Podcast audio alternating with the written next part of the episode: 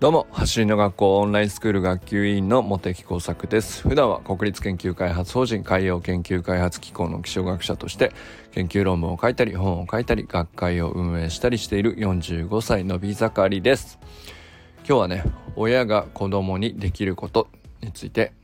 話してみたいと思います。昨日ですねあの久しぶりにといえば久しぶりかなと思うんですけども、まあ、オンラインスクール生の中で、まあ、小学校高学年で、えー、まあ、ある A 君と B 君具体的にね、あのー、僕が特に入れ込んでいるというかずっと、あのー、特に何て言うかなひいきに近いぐらいの感情的になって見ている2人の生徒さんというかオンラインスクール生の子について、えー、話してみました。でまあなんで2人を取り上げたかというとまあ、始めた時点で、えー、走りに対する、まあ、特にねその短距離走に対しての苦手意識が、あのー、多分そのオンラインスクール生の中でもかなり強い方だったっていうところからスタートしたという境遇というか、まあ、そこが2人とも一致していたということで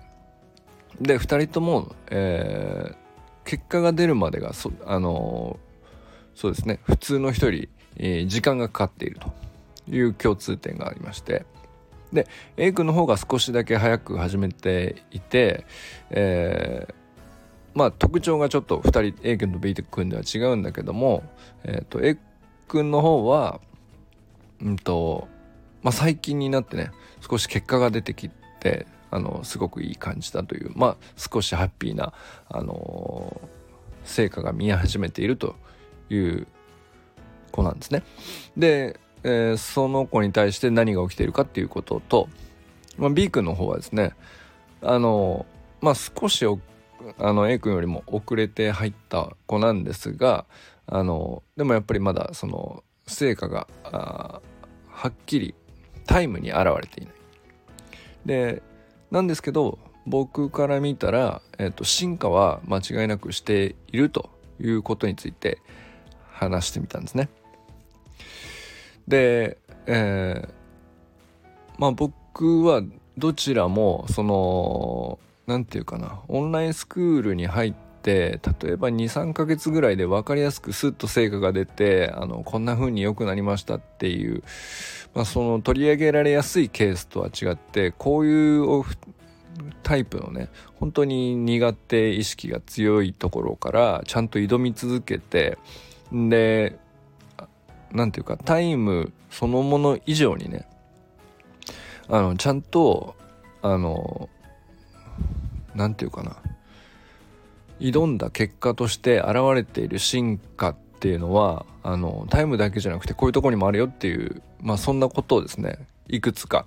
取り上げて話してみたんですね。で僕はそこはすごくオンラインスクールのプログラムに取り組むっていう上でめちゃくちゃ重要なだと思っているので僕はねあのなので、えー、それはねもちろん本人にしてみればですね小学生なのでやっぱりタイムを分かりやすいタイムが欲しいって思うことは全然当然のことだし全然それでいいと思うんですけども。なのだからこそその、うんと、タイムになかなか出てこない時に、えー、苦しんだりとか思い悩んだりとかそれもすごくよくわかるという話とまあいろいろなんていうかうまく僕も整理できなかったんですけど、まあ、そういうことについて、えー、久しぶりにねちょっと話してみましたでそういう人っていうのは別に一人じゃないのでうんとまあ他にもあのそういうケースに当てはまる子っていうのはあの過去もこれからもあの何人かはいるだろうなと。でそのオンラインスクールに入っていない、えー、人口のまあね中にはあの走りが苦手っつったら普通はそっち側に属するっていう、まあ、そっち側の気分の方がよくわかるなっていう人の方が世の中にはものすごく多いだろうなと思ったりもしたので僕はそっちにこそ価値があるなって思っているっていう話をしました。でえー、そうしましたら、あのー、実はですね、えー、B 君のお父さんの方から、あのメッセージが来まして、あのご丁寧にね、あの、本当に丁寧な方で、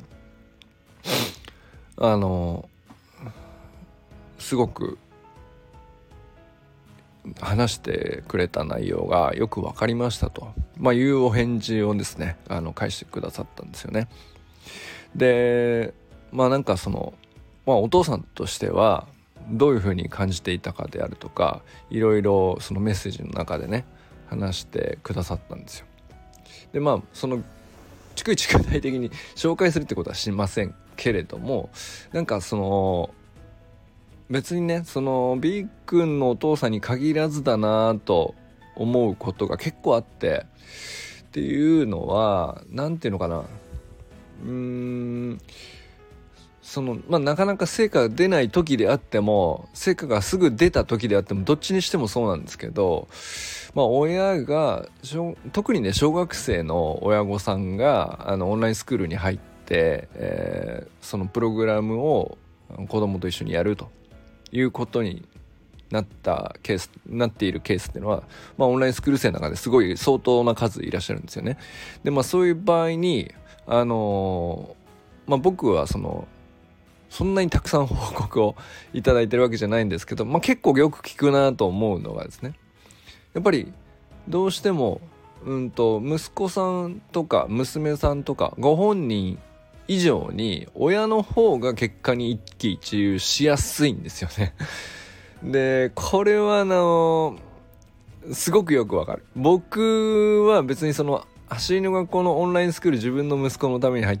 たっていう経験はないわけなんですけどあのただあの僕その自分の息子があの小学校の時にソフトボールをやっていてその時にお父さんコーチだったわけなんですよ。でまあよくあるあるじゃないかなと思うんですけどあの、まあ、別に少年野球でもそうだし少年サッカーとかでもあのまあね女の子でもあると思いますけどあのやっぱり親があの一生懸命応援のつもりで、えー、その子供のためにねうんまああるスポーツを応援して、えー、ていうか良かれと思ってこんなトレーニングどうだとこんな風に頑張って練習すればあのきっとレギュラーになれるんじゃないかとかあのまあそういうことですよね。で僕もそれすげえすごく実際なんていうか分かりやすくいろいろありましてあの一喜一憂してました。すごく一喜一憂してたんですよね。でその気持ちっていうのとすごくかぶるなと思ったんですよ。でこれは走りにおいては、まあ、タイムという分かりやすい形で出てくるので一喜一憂それもしやすいだろうなと思ったんですよね。でだけど僕今思うとなんですけどあの息子がやっていた頃の何ていうかやり始めの頃って割と何ていうかあのまだそんなに僕も何ていうかある意味そこまで期待していなかったというかうんとまあやりたいからやってて楽しそうだしそれでよかったっていう雰囲気だったんですけど何ていうか僕あの途中から思ったより上手くなったんですね。で思ったより上手くなったもんだからなんか僕もあの練習に付き合うのが楽しくなってきちゃってで、そこまで良かったんですよ。そこまで良かったんですけど、あの、楽しくなったがゆえに、こうちょっとこう僕自体がこう練習に関わることに対して一生懸命なりすぎて、えー、結果ですね、あの、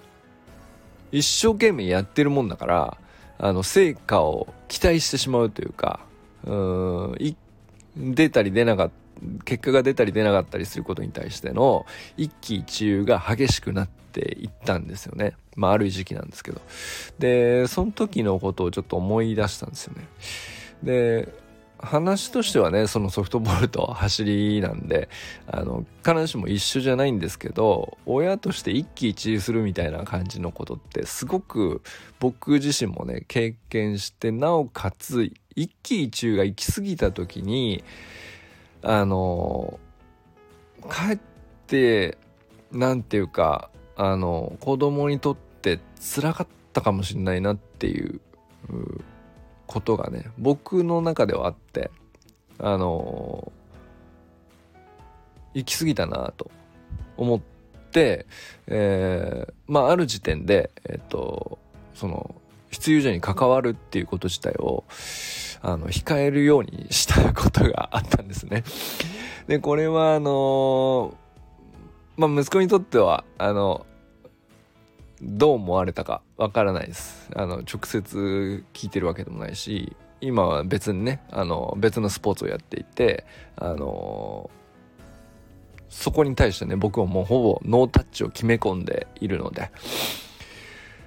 なのでまああのどうね本人が感じたかっていうのは分かんないんですけど一喜一憂すぎるぐらい親としてこう子供のスポーツのうーんなんていうか成長というか上手くなるというか成果を出すことに対してのコミットの距離感ってめちゃくちゃ難しいなって思った経験があるってことは確かなんですね。ですごく思い出したんですそのことをね。でなんかそのことを思い出させるメッセージが返ってきたんですよ その B 君のねお父さんからね。あのー、すごく何て言うか苦手意識が強い息子に対してうんと何とかしてあげたいと思うっていう強い気持ちがあのとても現れているなとあの感じさせるメッセージで。だけどあのと同時にですねあのなんていうかそそそこまではいいんですけどまあ、ていうか思ったようなペースで思ったように目標にたどり着かない時の不安とか苛立ちとかっていうのがあの親も子もなんですけど両方なんていうかねうんと期待をかけてはあれまた出ないぞみたいなことでこうなんていうかお互いこう共鳴し合って不安の方も共鳴してしまうというか、まあ、そういう感じになるってすごくよくわかるなと思ってでなんかその感じが辛かったのかなと思ったんですよね。なんですけどあのまあ昨日の放送を聞いてくださってあのそこじゃないっていうことに気づけましたとそうじゃなくてあのやっぱり伸びしろだということと,、うんと、実際にちゃんと伸びているっていう部分に関して目を向けるっていうことですね。あのやっぱり本当にお父さんも息子さんもなんですけどめちゃくちゃ一生懸命頑張ってるんですよね。なのでその頑張っているがゆえの不安とか苛立ちがあるんだと思うんですけどそっちに目が行きやすいんだと思うんですけどそうじゃなくてああくまでねできるようになったところに目を向けるっていうことにもう一度立ち返ってがこれからねもう一回頑張っていきますというまあそんなメッセージだったんですね。でそれをあのすごい丁寧に書いて送ってくださって なんかそれを読んでですねなんかあの非常にいいいいお父さんだなと あの感動したんですね。感動したのと同時にうんと自分のね過去息子との関係であそんなことあったなと。そしてえっと自分だけじゃなくてそのソフトボールのチームの中でもねお父さんコーチってあの周りにね自分自分の周りにも自分以外にもいたわけで。でみんな一生懸命だったんですよ。でうまい子のお父さんもうまくない子のお父さんもみんな一生懸命だったんですよ。で僕もみんなと一生懸命あのお父さん同士もそうだし、えー、自分の息子の友達のチームメイトの子に関してもあの一生懸命成長をお手伝いできることやりやれることやろうと思って一生懸命やってましたけどやっぱりなんかあの一生懸命になればなるほどこの感じになるっていうのはすごくわかるんですよね。僕だけじゃなかった。周りのお父さんたちもそうだったし何だったら周りで見てるお母さんたちもそうだった。そういう人本当にたくさんいたんですよ。でいいこともたくさんあったんですけどやっぱりその不安とか期待が空回りした時のうんと何て言うかうん本当だったらもっと純粋に楽しめてる時間なんじゃないかなっていうところをあの大人が先回りしてしまう感じというか あの感じっていうのをあの僕はちょっと思い出してですね。僕自身もそうだし周りの大人もそうだったなと。でこの距離を取るってすごく難しいなと思ったんですよねあのでこれはオンラインスクールに関してもあの決して他人事じゃないというかあの同じことがあ起こるでしょうし多分にね。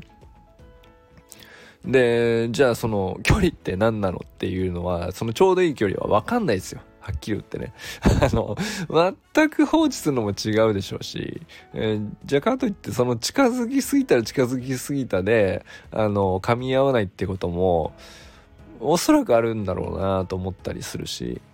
でもね、あの、なんていうかな、その、その子の、例えばな、なんていうか、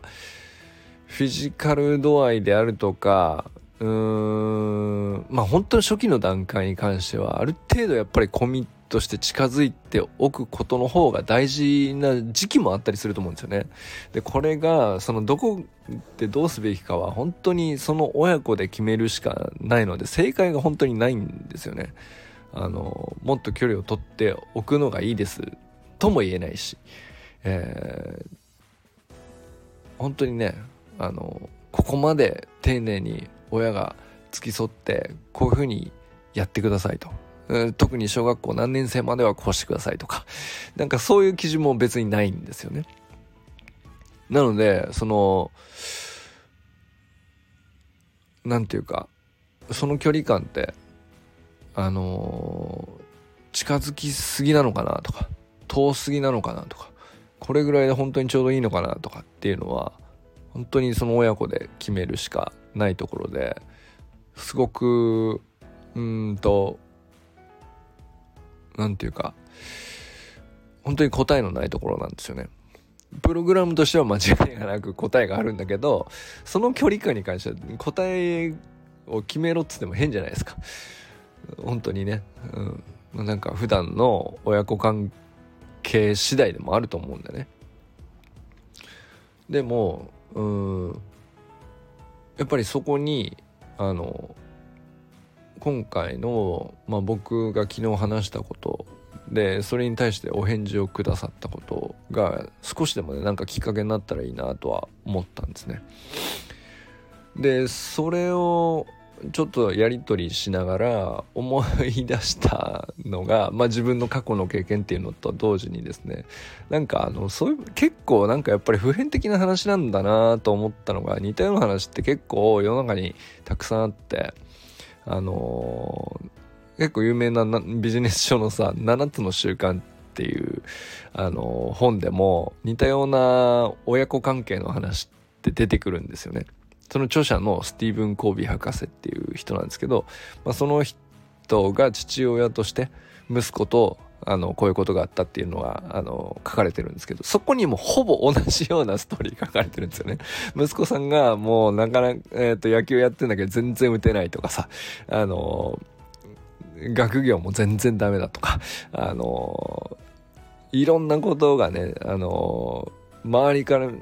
周りと比べると全然できない子供でなんでこんなに一生懸命教育熱心にねあのつきっきりで教えているのにできるようにならないんだと。あの、まあ、そう思い悩む時期があったと。でもある時からあのスティーブン・コービー博士自体が7つの習慣の第一の習慣である部分についてねあの語るきっかけとしてそのエピソードが書かれてるんですけどそうじゃないと。あの息子のうんとありのままのその潜在能力をねちゃんと心から自分が信じることから始めると。いうふうなことが書かれたりしていて。でまずはねそのお父さんとしてお父さんとして本当にできる自分にできるコントロールできる範囲のことまずはね自分があの一番よく生活できている状態っていうのはこういうことだっていうところを見つめ直すところから始めるみたいな。まあなんかそういう話であの7つの習慣って、えー語られていく本の中身になってるんですけど。でもなんかそこのエピソードってすごくよく似てるなと思ったんですよね。親子関係としてね。なかなかできるようにならないとかあのこうまあとある能力に関して周りと比べて劣っている息子がいて、まあ、それを何とかしようとしている向きになっている父親がいてみたいな。でまあそそこではその妻の母親の方も、えー、まあ同じように出てくるんですけどまあでもある時その妻と話し合って話その息子に対するありあり方を変えていくというかまあそういうストーリーになってるんですけど。でなんかそのすごい似てるなと 思ったんですよ。で、僕の過去の話と、こう3つとも全部今日、昨日のね、B 君の話と、お父さんからメッセージが返ってきた話と、3つともなんかすごく共通点を感じて、で、結局、あ親が子供にできることっていうところで集約されることって何かなと思った時に、その、まあ、個々のね、ちょっと詳細な部分は条件が全然違うから、何でもなぞらえれば、あのー、重なってこれと同じでいい答えになるっていう話では全然ないんですけど、ただ共通点というか一致点を探すと、親としては僕は何ができたのかなと。で、そしてその昨日 B の B 君のあのお父さんが結局 B 君にしようと今ねメッセージを返された時点で、えー、していることって何かなと。と思った時にあのその子の成長するという未来をもう心から信じてるというその一点に尽きるのかなと。もうそこを信じて疑わないということだけがね親として、えー、その子にしてあげられる最大のことなのかなと。それ以上のことはね、まあもちろんね、うん、走りの学校のオンラインスクールにせっかく入ってくださっているので、まあ、そこで得られたプログラムの中身としてこういうこともあのじゃあ次に取り組んでいこうというう提案とかあのトレーニングを促すとか、え、じゃあこ今度はこういう感じで走ってみようとかそういうことっていうのはこれからもしていくと思うし一生懸命これからもやっていきますって。本当にあの改めて一生懸命練習していきたいと。走りの学校に入って本当に良かったと思ってますというふうにメッセージくださっていたのでそこはもう本当にとても大切な親としてできることではあるんですけどその情報というか提案とかそういうこと以上にねでもそれって結局その息子さんの成長した未来をもう心底信じているっていうことがあるからそうされるんだと思うんですよ。でそこを信じて疑わないっていうことがあの一番できることだし、えー、子供の立場から見たらあの自分の成長を信じて疑わないという目で見てくれている親の存在ってどれほど心強いかなと。いや本当に何て言うか嬉しいだろうなと思ったんですよね。なんかその息子さん側の気持ちを想像した時にあこんなお父さんにあの一緒にいてもらってあの本当に幸せだろうなと